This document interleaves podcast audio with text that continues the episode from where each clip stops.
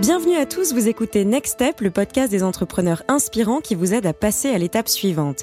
À chaque épisode, on vous propose de partir à la rencontre de personnes passionnées, d'écouter leur parcours et de vous en inspirer. Pour vous accompagner et vous guider dans cette aventure, nous serons deux. Je m'appelle Elisa et je suis avec Tariq. Bonjour Elisa, bonjour tout le monde. Alors comme vous le savez, nous sommes dans le studio de la Chambre de commerce de Bruxelles qui représente les intérêts des entreprises bruxelloises. Bessie aide et accompagne ses membres dans le développement de leurs activités. Et bien sûr, on remercie Bessie de rendre ce podcast possible. Avec l'accélération digitale de Telenet Business, osez développer votre marketing en ligne. Prenez gratuitement rendez-vous sur accélérationdigitale.be et clients ou pas, nos experts viendront vous expliquer comment. Pour cet épisode, nous sommes ravis d'accueillir Sana Afouez. Bonjour Sana. Bonjour, merci. Bienvenue dans Next Step, on est ravis de te recevoir. Alors si tu es là aujourd'hui, c'est bien sûr pour nous parler de toi et de ton parcours. Tu es une jeune entrepreneur de 26 ans, tu es marocaine, étudiante, tu as lancé un blog qui questionnait la place des femmes dans la société, et puis tu as travaillé pour les institutions, les Nations Unies, tu as voyagé pendant de longs mois au Moyen-Orient et en Afrique du Nord, et tu es partie à la rencontre des femmes pour comprendre leur place, leurs espoirs et leurs combats. Et puis, tu as lancé Womanpreneur. Ton combat, c'est d'œuvrer à l'indépendance économique des femmes à travers l'entrepreneuriat du futur. Plus précisément, ton objectif, c'est de mettre la femme au sein de la révolution économique digitale. Alors, on va bien sûr parler de ton projet, mais dans Next Step, euh, on aime bien un peu euh, célébrer les victoires. Parle-nous peut-être des, plus grands moments de Womanpreneur, s'il y en avait peut-être deux ou trois à retenir. Depuis 2016, aujourd'hui, on a touché plus que 10 000 femmes dans les deux régions, en Belgique et Moyen-Orient, l'Afrique du Nord. Euh, on a été nominé par euh, la Banque mondiale parmi les 10 organisations les plus inspirantes dans le monde qui travaillent sur la question euh, de l'indépendance économique des femmes. Un des grands projets qu'on a fait euh, dernièrement, c'était un Womanpreneur Tour avec un bus de Volkswagen et on a voyagé euh, au Maroc, la Tunisie, la Jordanie, en partenariat avec euh, Sanad et TV5 Monde.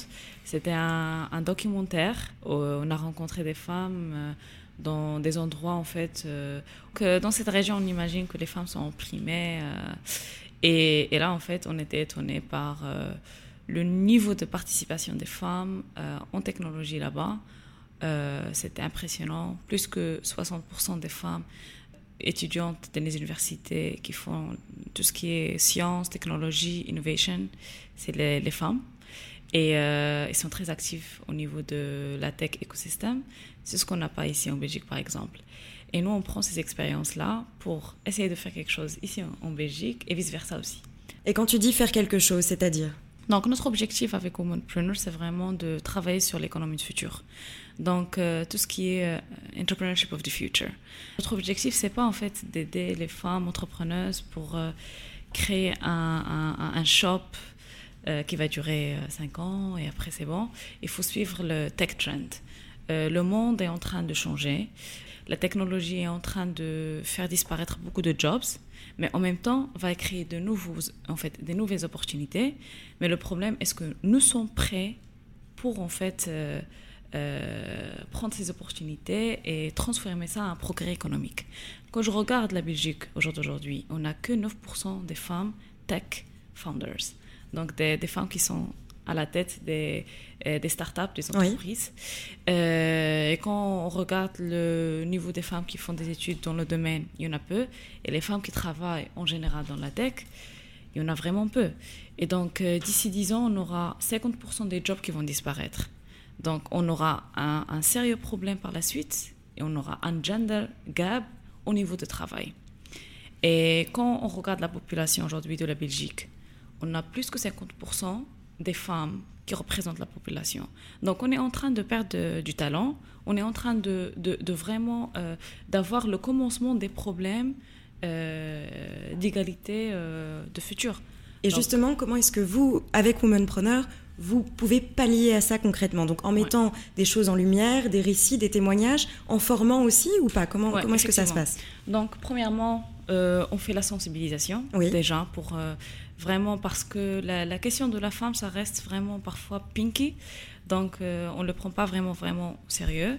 Donc déjà on fait la sensibilisation, awareness pour que les gens savent vraiment c'est un, une grande problématique à laquelle il faut faire face.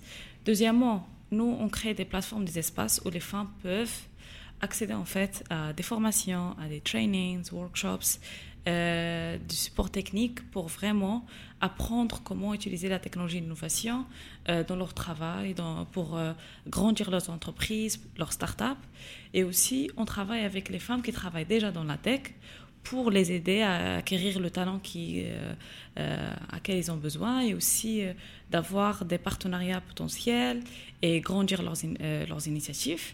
Troisièmement aussi, ce qu'on fait, c'est tout ce qui est recommandations, tout ce qui est policy making. Donc nous, on travaille avec les Nations Unies, la Commission européenne aussi, gouvernement ici local et national, pour vraiment dire que voilà, il faut avancer tout ce qui est gender policy, parce que sans les lois, on ne peut pas achever beaucoup de choses. C'est ça. Voilà. Et alors, vous faites ça dans les deux régions? Oui, au Moyen-Orient, l'Afrique du Nord et ici en Belgique. Et on fait des events euh, chaque mois ici en Belgique. Donc, euh, pour le 2020, on lance un accé- accélérateur pour les femmes euh, qui va permettre de créer des opportunités d'emploi. Il s'appelle Generation W. Euh, on parle de Generation X, Z, euh, Y. Euh, pour nous, c'est Generation W. W, c'est pour les femmes, women. C'est un accélérateur de six mois. Alors, qu'est-ce qui vous différencie peut-être d'autres euh, associations de femmes ou Women in Tech ou des choses comme ça? Premièrement, je pense que la façon dans laquelle on a créé Womanpreneur, c'était euh, Womanpreneur pour nous, c'est pas en fait euh, juste une plateforme qui va suivre le trend. On parle aujourd'hui de MeToo Movement, on parle de Rise Up et tout. Et nous, euh, c'est vraiment une initiative euh, qu'on l'a fait parce que vraiment on comprend la situation des femmes euh, en Belgique et dans la région. Ça m'a pris un an de vraiment comprendre les besoins des femmes. J'ai voyagé à 50 pays. Et donc, c'est là où j'ai compris que ce qui se passe au niveau des communautés internationales, qu'ils ont beaucoup de fonds, mais en fin de compte, les projets qu'ils font ne répondent pas aux besoins.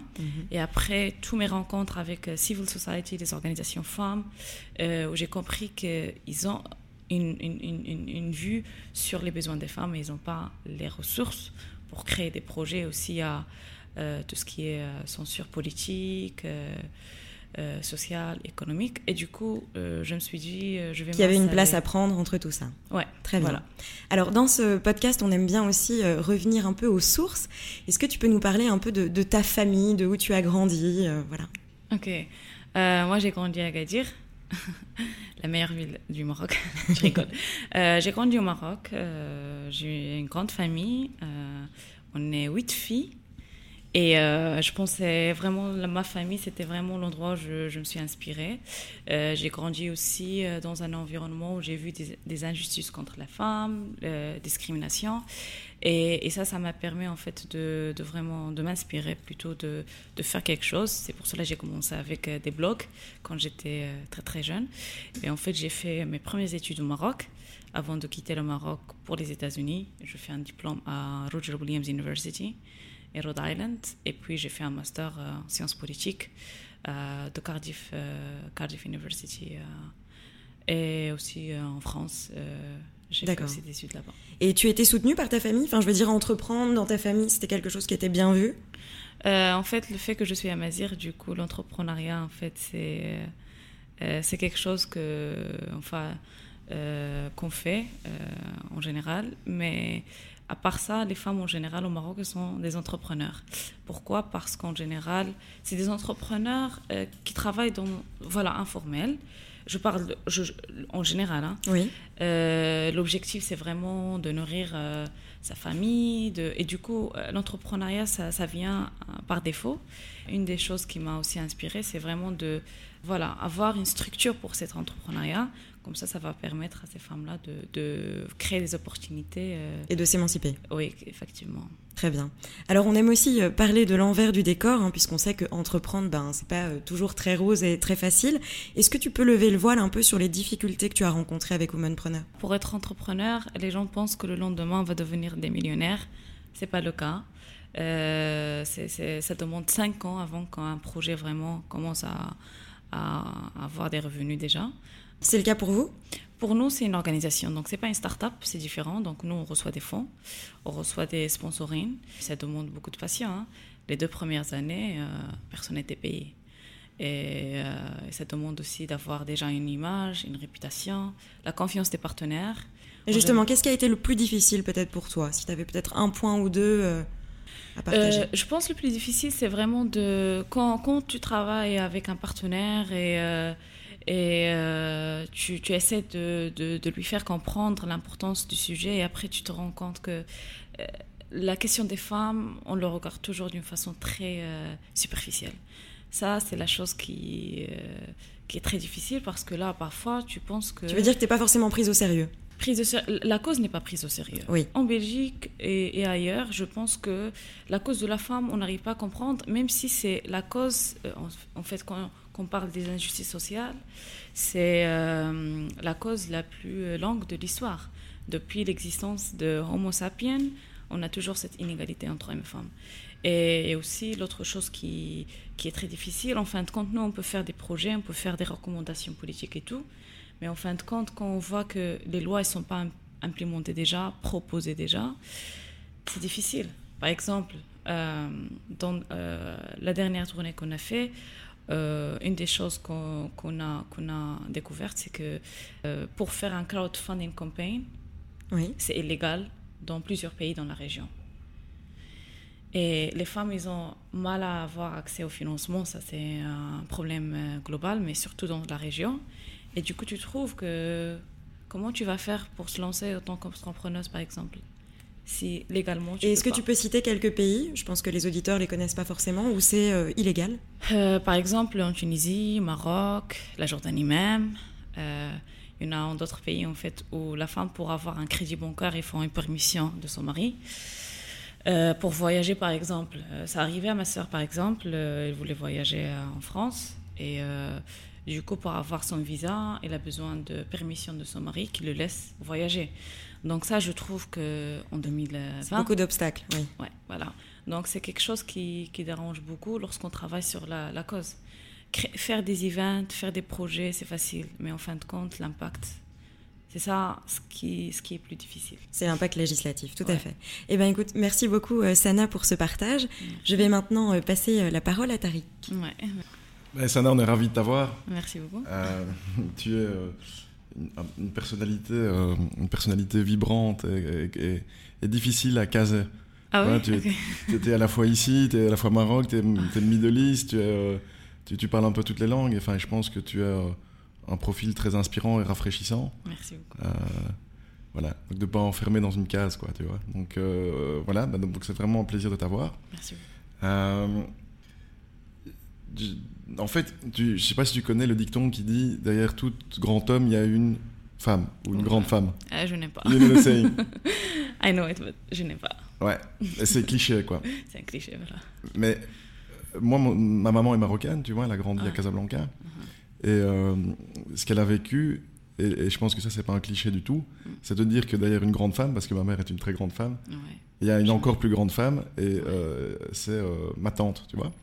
Et ma tante, elle est devenue la première sage-femme du Maroc diplômée dans les années 50. Et, euh, et, donc, euh, et en fait, elle a eu un, succès économique et, je veux dire social tellement grand qu'elle a pu euh, aider et entretenir des dizaines de personnes. Tu vois, avec un métier, tu dis, j'ai rappelé ma mère ce matin, je disais, mais réexplique-moi comment Tatia Jacques, à qui je pense bien fort ici, comment est-ce qu'elle a fait pour dire sage-femme au Maroc et faire une réussite économique et sociale dans les années 50. Tu vois, aujourd'hui, j'ai toujours pas compris. Mais c'est admirable, tu vois. C'est admirable. Et c'est pas la tech, c'est vraiment un truc de base. Mm. Et euh, donc là aussi, tu vois, donc je veux dire, la tech c'est important, mais il y a aussi le, le, mécanisme de société de base qu'il faut pas oublier, selon moi. Donc je, je, vais essayer de revenir à ma question, qui est de dire, ben, derrière les femmes, il y a des encore plus grandes femmes, et je pense que ça, c'est peut-être euh, une des solutions. Et ma tante, apparemment, disait toujours à ma mère, qui est elle devenue médecin, sa sœur pharmacienne, dit Ma sœur, ne jamais dépendre sur un homme.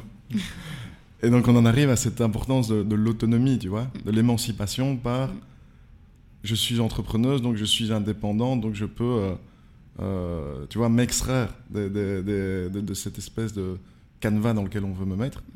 Donc euh, une longue question pour te dire qui sont les grandes femmes qui ont fait de toi déjà une grande entrepreneuse aujourd'hui? Euh, euh, Je dirais pas seulement femme entrepreneuse, femme. Les grandes femmes. en général. Déjà, ma mère, premièrement, c'était la personne qui m'a inspirée. ma mère, c'est une femme rurale, hein, elle n'a pas fait d'études ni rien, mais elle, a, elle m'a toujours dit que il faut que tu sois indépendante, il faut que tu aies fait tes études, il faut que tu réussisses. Et comme, comme vous l'avez dit, être indépendante en général d'un homme. Et il y en a des écrivaines qui m'ont touché beaucoup, à savoir euh, Fatima Al-Mernissi, c'est une grande féministe marocaine. Euh, j'ai lu ses livres quand j'étais très très petite, donc ça m'a beaucoup inspiré. Nawal Sadawi, euh, une féministe activiste égyptienne qui m'a beaucoup touchée. Huda Sharqawi, qu'on connaît très bien, une, des premières, si, si, si ce n'est pas la première femme féministe égyptienne, qui m'a beaucoup aussi touchée avec son parcours. Donc, juste pour citer euh, quelques-uns, en fait, c'est des femmes qui m'ont beaucoup touchée. Euh. Mais il y avait aussi des hommes qui m'ont touchée, des philosophes euh, qui, qui, voilà, qui, à, l'époque, ils ont parlé déjà de l'indépendance des femmes, en fait, l'égalité. Et, voilà. Je voudrais revenir sur un aspect vraiment business. Mhm. Tu vois, moi, j'ai vu beaucoup de gens comme toi mhm. qui pensent. En fait, je compare, je veux dire je dis, est-ce que tu es entrepreneuse, tu vois? Et en fait, est-ce que tu es influenceuse? Mhm. Ou est-ce que tu es lobbyiste, tu vois? Tu es un peu, peut-être un peu les trois.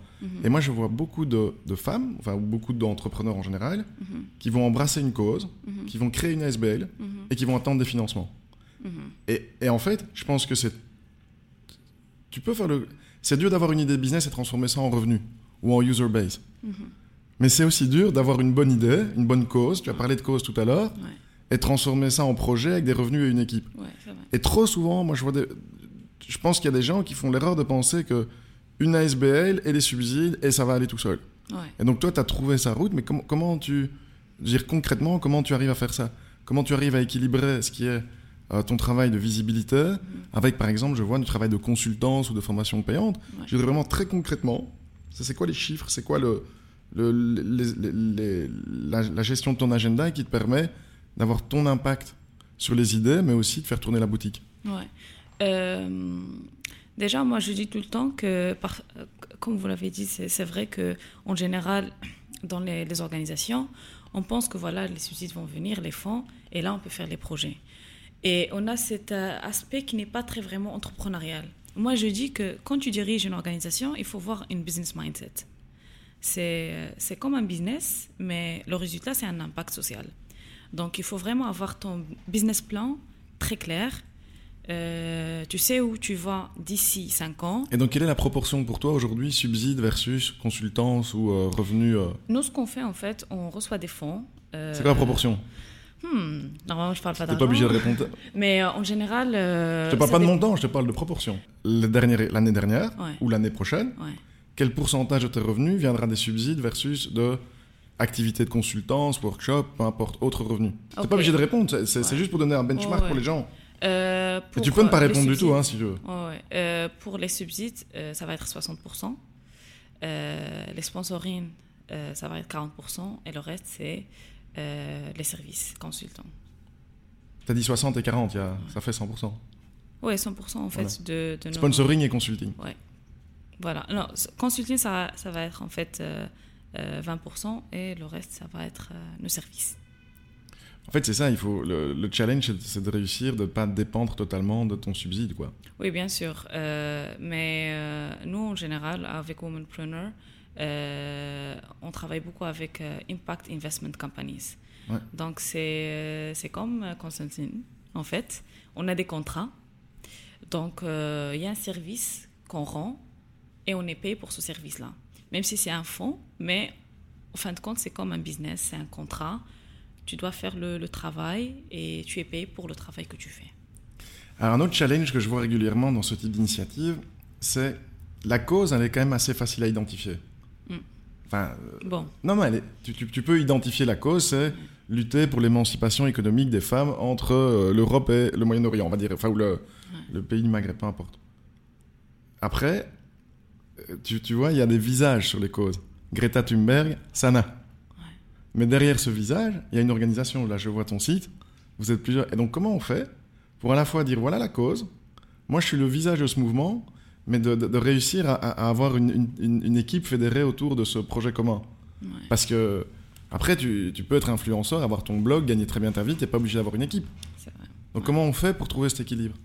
Euh, C'est un, une question très intéressante. Euh, avec Womanpreneur, on essaie que l'image, ça va être pas en fait collé à une personne, mais plutôt à la cause. Et c'est très difficile parce qu'en général, euh, les êtres humains, ils aiment bien en fait avoir des heroes, coller une personne à une cause, à un mouvement. Et c'est très difficile, euh, parfois, même si c'est pas vraiment, en fait, on veut, veut pas, mais les gens te, collent, c'est toi qui représente une organisation. Womanpreneur, il a son identité. Donc euh, aujourd'hui, je dirige Womanpreneur, mais peut-être d'ici 10 ans, je ne serai plus là. Il y aura une autre personne. Et ça, notre objectif avec Womanpreneur, c'est que Womanpreneur aura son, sa réputation, son image à elle-même, l'organisation. Et, c'est ce qu'on fait tout le temps. Euh, c'est pas toujours moi qui représente l'organisation. Il y a y a mes collègues qui, qui parlent au nom de l'organisation, qui représentent euh, Womanpreneur dans des events, des initiatives. Et une chose, nous, on essaie de créer en fait une culture de travail, un environnement de travail différent au sein de l'organisation. Donc, au sein de l'organisation, il n'y a personne qui a une position. On, a, on est tous un teamwork, en fait. Tout le monde est juste un collègue. Et euh, même quand, quand, on a des rendez-vous avec des partenaires, des sponsors et tout, voilà, on parle comme ça, I am with my colleague, et on, présente le projet. Parce que ça nous arrivait, en fait, une fois, par exemple, au début, quand je suis venue en Belgique et j'ai présenté Womanpreneur à des investisseurs, euh, même si l'idée de Womanpreneur, c'était mon idée, en fait, j'étais avec mon collègue euh, qui travaillait avec moi. Et j'ai présenté le projet. Et à la fin, euh, l'investisseur, il était très gentil, très, très agréable, sachant que j'ai présenté Womanpreneur à plus que 20 personnes. Et après, on a c'est bon, on va, on va vraiment euh, avoir le contrat avec euh, le sponsor, et c'était vraiment bien. Donc, je me suis allée aux toilettes. Et j'ai laissé mon collègue avec l'investisseur et après lui ai dit si c'est toi qui vas diriger en fait l'organisation, je vais euh, vous donner un fonds, mais c'est elle, je peux pas. Et, mon collègue, euh, qui était choqué, lui a dit mais, mais pourquoi? En fait, c'était son idée. Il m'a dit, et lui a dit en fait que d'ici euh, trois ans, elle va se marier, elle va avoir des enfants, et, et moi je perds. Et juste pour vous montrer en fait que à quel point c'est difficile. Hein c'est pas mais tu sais, on dit l'enjeu, c'est pas tellement de lever des fonds, c'est de lever les bons fonds, tu vois. Que des bons fonds, mais. Un euro ne vaut pas un euro, tu vois, ou un million d'euros, c'est pas ouais. le. Et, et c'est la même chose dans ce cas-là. Hein. C'est vrai, mais pour un homme, c'est plus facile de lever les fonds comparant à une femme. On ne te prend pas au sérieux. Ouais. Euh, ça, L'année dernière, il y avait un projet qu'on voulait lancer ici en Belgique, et c'était une femme euh, qui m'a dit Est-ce que tu es, es sûr euh, euh, c'est toi en fait qui va être la responsable de ce projet-là. Et là où on sait que les données, c'est que femme. les boîtes euh... en bourse avec des, des, directions de femmes sont plus performantes, machin. Enfin, donc est, on est irrationnel quoi par rapport à ça. C'est-à-dire on a toutes les données qui montrent que c'est l'inverse de ce qu'on croit. Ouais, mais... Euh, mais, euh, mais, mais voilà, ouais. tu sais, on est un peu con, on est tous un peu cons. Hein. Parfois, on met du temps à accepter la réalité.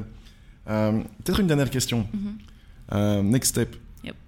Moi, je te souhaite de disparaître, tu vois. Je dis, tu auras réussi quand tu auras plus besoin d'organisation pour la défense des femmes, tu vois.